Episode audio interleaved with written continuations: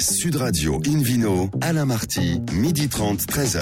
Bonjour à toutes et à tous, bienvenue à bord de ce numéro 836 d'Invino depuis la création de l'émission en 2004. Je rappelle que nous sommes la seule émission de radio au monde en langue française à 100% dédiée à l'univers des vins et des spiritueux. Nous sommes aussi en public et délocalisés chez le caviste Nicolas à Paris, au 31 Place de la Madeleine. On peut s'écouter donc à Perpignan, Sud Radio sur 103.2 et vous pouvez le retrouver sur notre page Facebook Invino. Aujourd'hui, un menu, un menu du samedi qui prêche comme d'habitude la consommation modérée et responsable avec le domaine de la perdrix, les régions des vins suisses, Nicolas Dubois, le président du Champagne Jipper et puis le millésime 2016 à Châteauneuf-du-Pape. À mes côtés, Hélène Pio, David Cobol et Bertrand Rouget. Bonjour à tous les trois. Bonjour. Alors pour commencer cette émission, une vidéo Sud Radio retrouve justement Bertrand Rouget pour le Vino Quiz. D'abord la réponse, puis après la question de la semaine. Eh bien voilà. Alors la semaine dernière, la question était qui est le grand directeur de la School of Wine and Spirit Business of Bourgogne, enfin de Burgundy. Euh, Il y avait trois choix, euh, soit Jérôme Gallo, euh, soit Pierre Gallet, soit William de Galles. Et évidemment, la bonne réponse était la réponse A, Jérôme Gallo. Super. Et cette semaine, Bertrand Cette semaine, euh, voici la question. Quelle est l'origine du nom de la maison de champagne Jeeper? Ce nom fait-il référence au nom de la famille propriétaire du domaine, à une Jeep offerte par d'anciens GI américains au domaine après la Seconde Guerre mondiale ou au Jeeper à bec doré, un oiseau typique de la région qui raffole des grappes de chardonnay? Pour répondre et gagner l'abonnement d'un an à la Revue du Vin de France, rendez-vous toute la semaine sur le site invinoradio.fm, rubrique Vino Quiz. Le gagnant sera tiré au sort parmi toutes les bonnes réponses. Merci beaucoup Bertrand. Une vidéo sur Radio accueille maintenant le, le vigneron coup de cœur de ce samedi, André Gilles, copropriétaire du domaine de la Perdrix. Bonjour André. Eh bien, bonjour à tous. Alors dites-nous, là, votre vignoble, il est situé à 15 km, alors presque du centre du monde, mais au moins de la capitale européenne du vin cette année. Eh oui, ben, c'est la bonne surprise sur Perpignan, pas mal d'animations et une reconnaissance, euh, ça nous fait toujours plaisir, quoi. Alors racontez-nous, donc c'est une affaire familiale, tout débute en, en 1820, David Cobold n'était pas encore né. Ben oui, moi non plus. Oui, oui, effectivement, donc nous étions propriétaires dans donc, la commune de Trouillas, euh, au sud de Perpignan.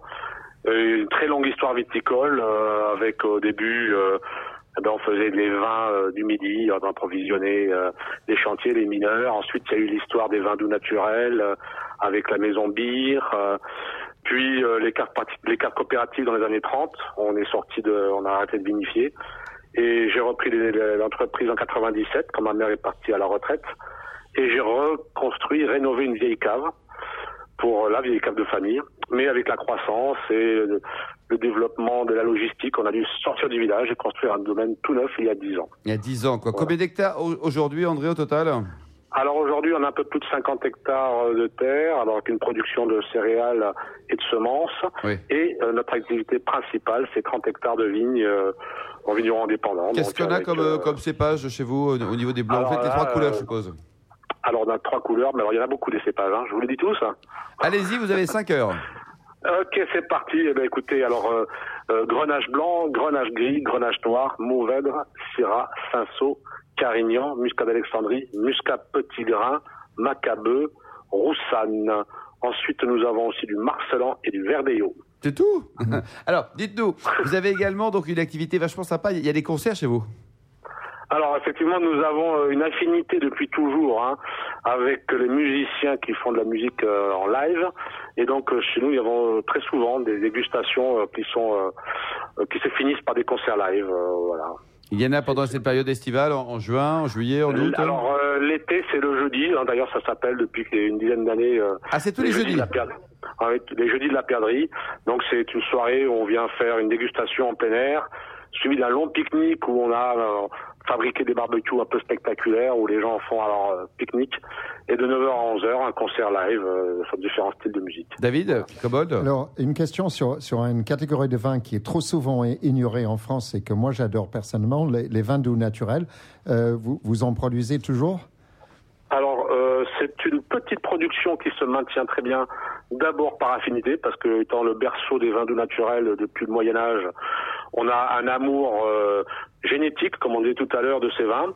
Et puis, c'est vrai que quand ils sont élaborés euh, avec quand même de la finesse et de l'enlevage, on a des produits exceptionnels. Donc, ça se vend toujours très bien, euh, sur des petites quantités, mais ça se maintient. Et quantités, dans quoi. tous les pays, on en vend. Hein, dans tous Tant, les pays. tant alors, mieux, tant mieux. Parce que vraiment, je trouve que ces vins méritent euh, qu'on les, Ouais, les plus. découvre de plus en plus. Et ils sont pas chers en plus. hein. Ouais, extra- travail, euh, extraordinaire rapport Sauf nous, qualité-prix. sauf nous qui faisons un, extra, un, un produit très cher parce qu'on les. Ah, vous faites du cher, vous. Combien ça vaut votre bouteille?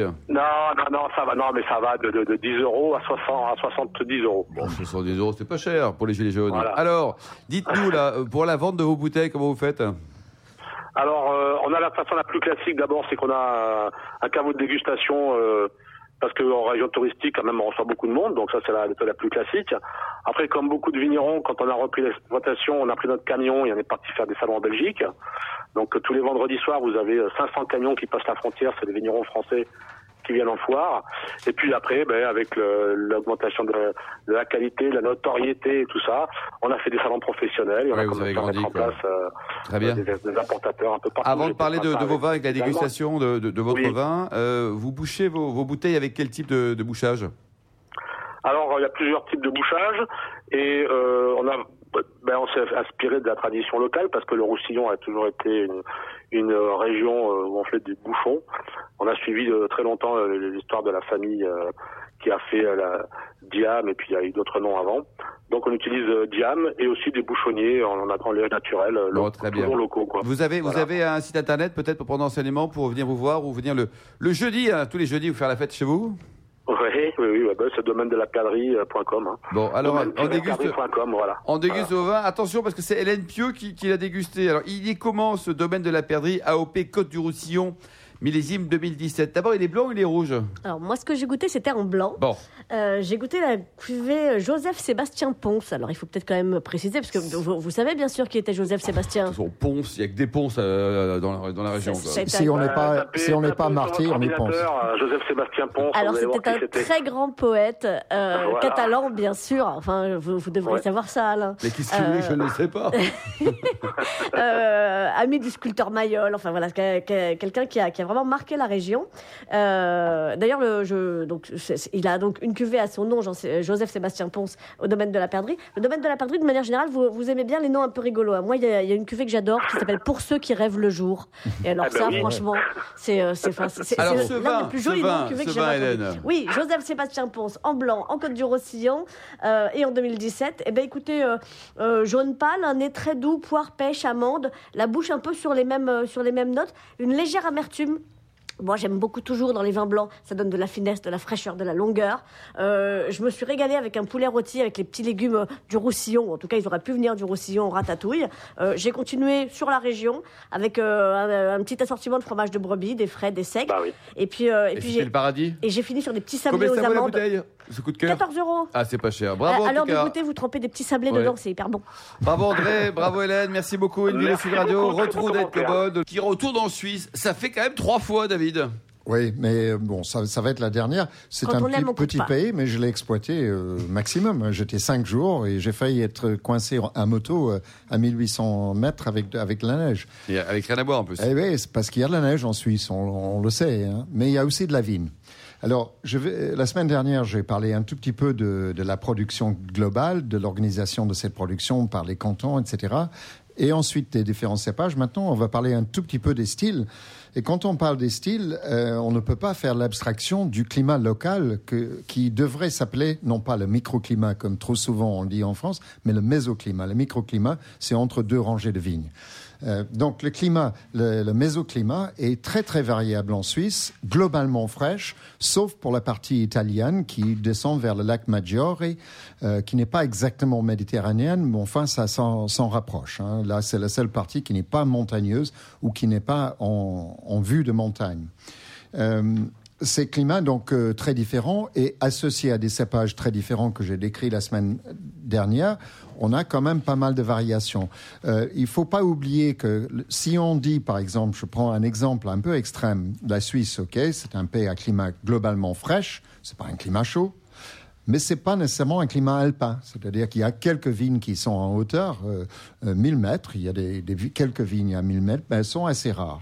Mais si vous remontez le vallée au-dessus du lac Léman, dans la partie haute de la, de la vallée du Rhône, parce que c'est la très haute vallée du Rhône, euh, vous avez des pentes tellement spectaculaires sur la face nord euh, qui font face donc au sud que vous arrivez à faire mûrir le syrah. Et j'ai goûté des syrahs extraordinaires, Ah oui, oui, oui, bon, en. Suisse.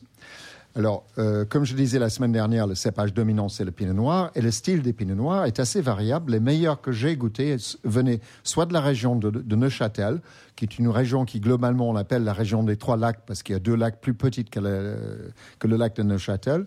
Là, il y a des pinots noirs plutôt dans un style euh, que je dirais euh, alsacien entre l'Alsace et la Bourgogne, encore qu'il faut se méfier de ces généralisations aujourd'hui, puisque les, rouges d'Alsace issus de cépages Pinot Noir sont de plus en plus proches des, des, des grandes Bourgognes rouges, hein, surtout dans les, chez les meilleurs viticulteurs.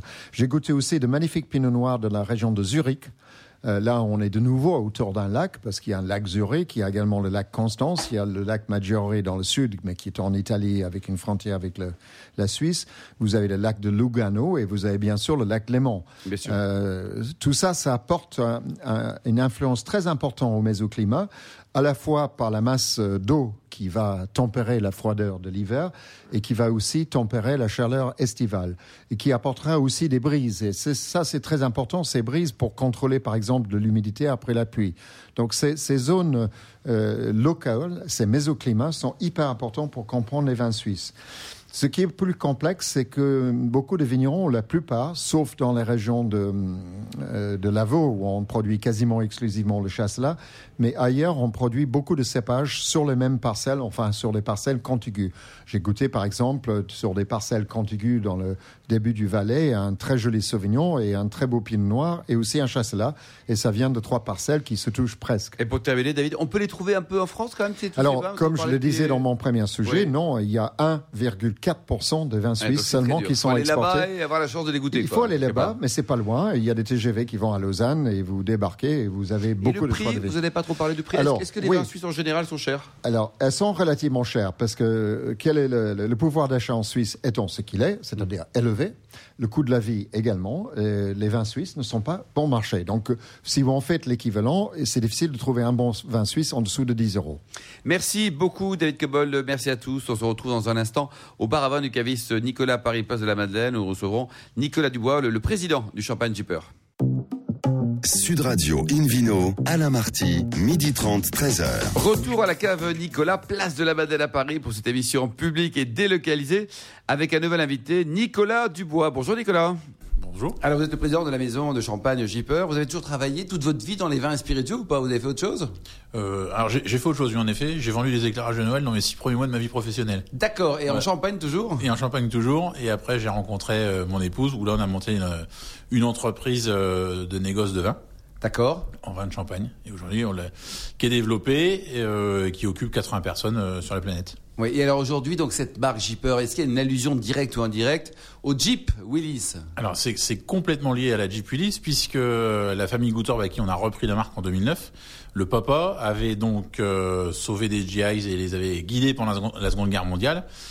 Un petit peu abîmé par nos compatriotes européens maintenant allemands et les Américains pour leur remercier du service rendu lui ont donné une Jeep euh, pour parcourir ses vignes puisqu'ils pouvaient plus trop se déplacer physiquement de manière autonome. Donc ça, c'est l'origine alors. C'est l'origine du nom. Voilà. Donc et Monsieur Goutorp, puisque la famille Goutorp c'était un petit peu comme euh, c'est une famille très importante en termes de nom. Oui. Euh, il s'est fait surnommer Monsieur Jeep, Monsieur Jeeper, et lui a juste eu la bonne idée de déposer le nom suite à la guerre. D'accord, parce que c'était pas déposé. Mais l'origine de la maison, donc ça date de quand? C'était dans ah, bon, 1949. 49, quoi, Voilà. juste après l'origine de l'histoire, c'est 45.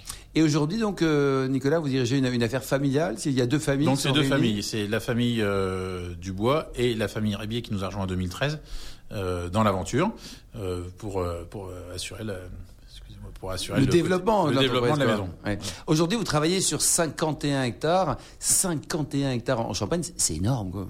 C'est alors c'est c'est une belle exploitation, ça n'a rien d'énorme puisque le travail il est pas fini, euh, mais ça fait déjà une belle surface pour assurer une qualité, euh, on va dire très homogène de nos vins et complètement euh, tracée et responsable par rapport à l'environnement. Vous êtes basé où exactement? Parce que c'est grand, la Champagne. Alors nous on est à 15 km à l'ouest de Reims, dans un petit village qui s'appelle Favrol et Coémy.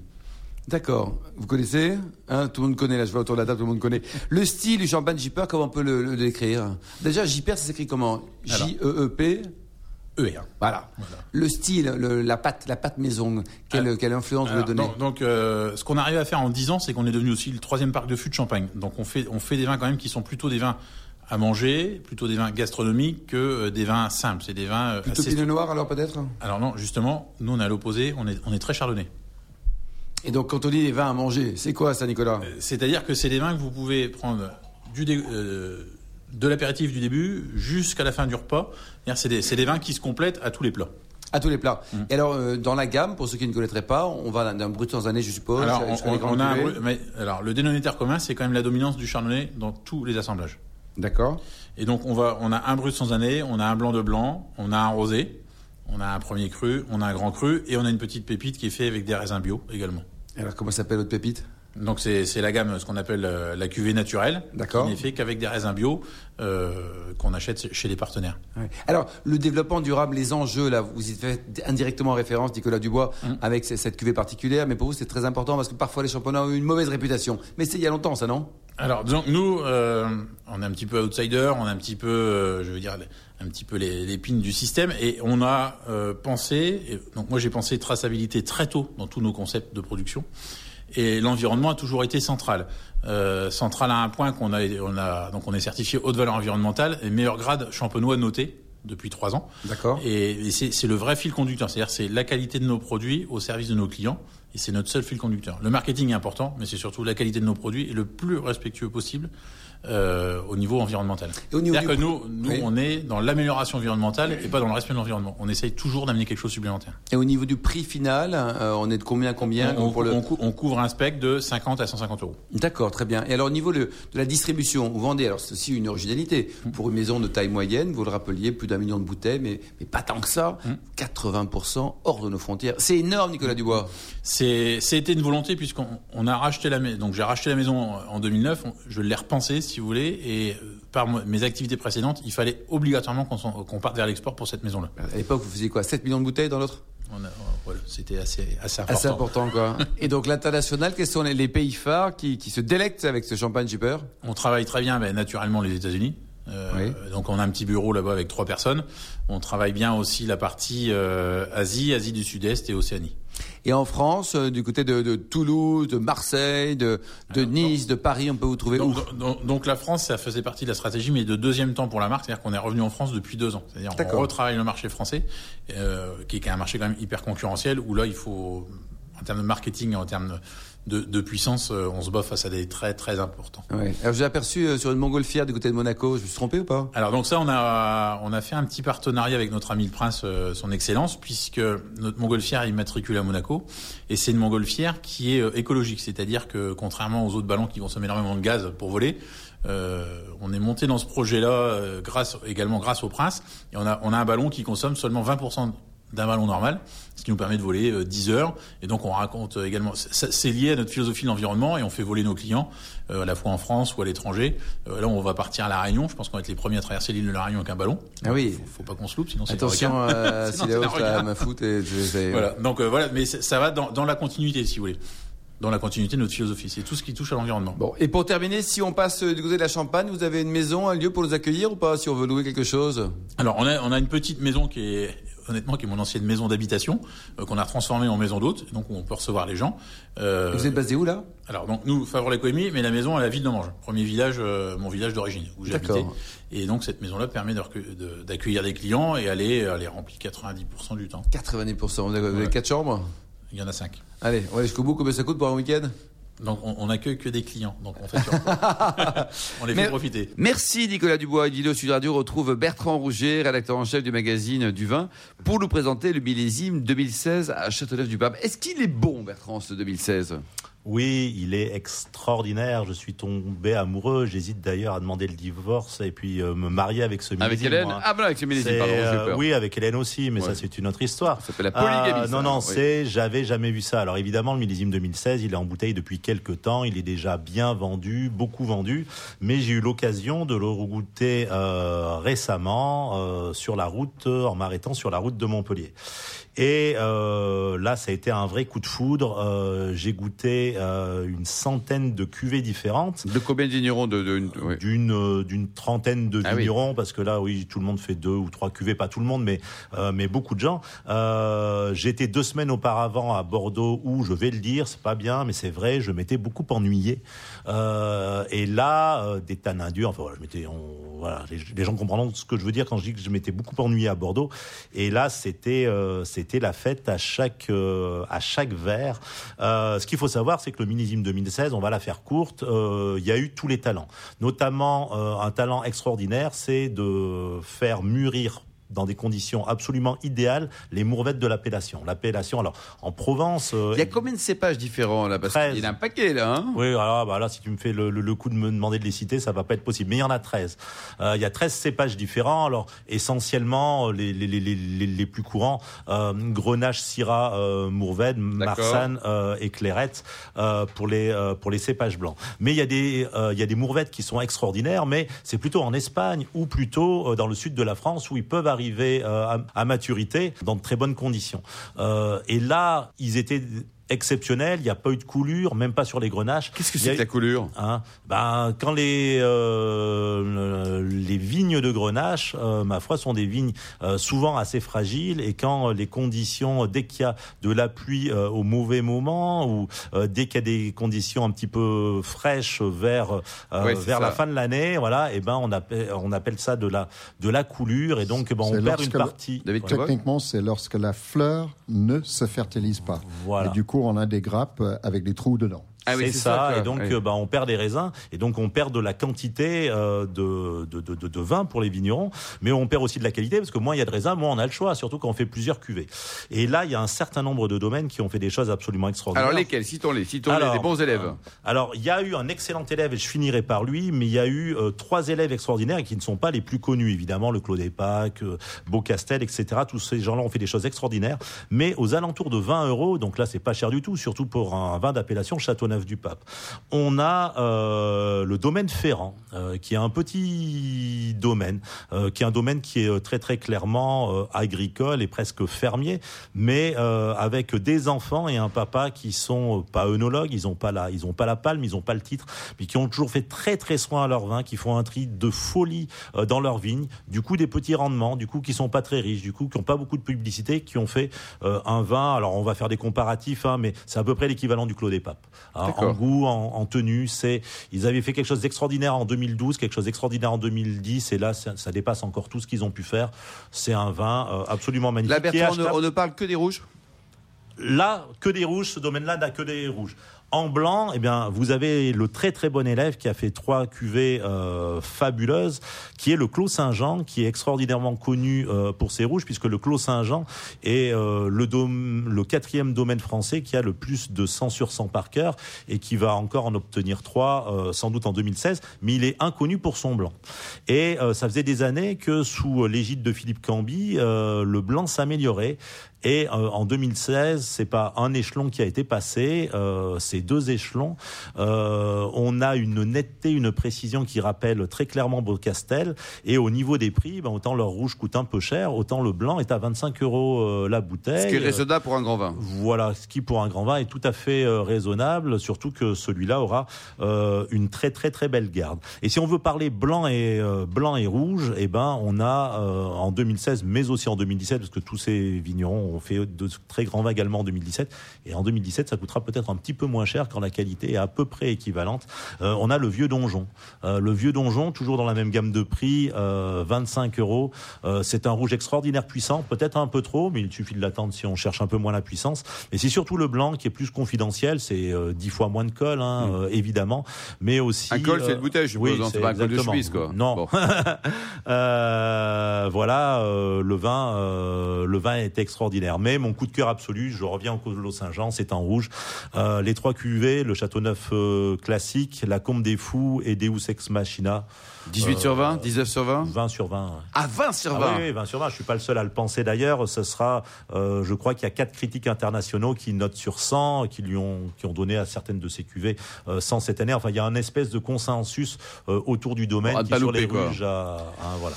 Bon, super, merci beaucoup. Fin de ce numéro d'Invino Sud Radio. Pour en savoir plus, euh, rendez-vous donc sur sudradio.fr, invinoradio.fr ou sur notre page Facebook euh, Invino. Donc merci à Nicolas Dubois, Hélène Pio, David Cobold et également à vous Bertrand Roger. On se retrouve demain, demain à 12h30 précise hein, pour une nouvelle émission. Nous serons toujours en public et de localité chez Nicolas, le caviste fondé en 1822. On parlera de plein de choses. On parlera des arnaques dans le vin, du château Puech-Haut dans le Languedoc et le livre dont tout le monde parle, qui s'arrache, c'est incroyable. Tout le monde sait déguster le goût du vin et ses secrets. D'ici là, excellent déjeuner. Restez fidèles à Sud Radio et surtout n'oubliez jamais, euh, respectez la plus grande démodération.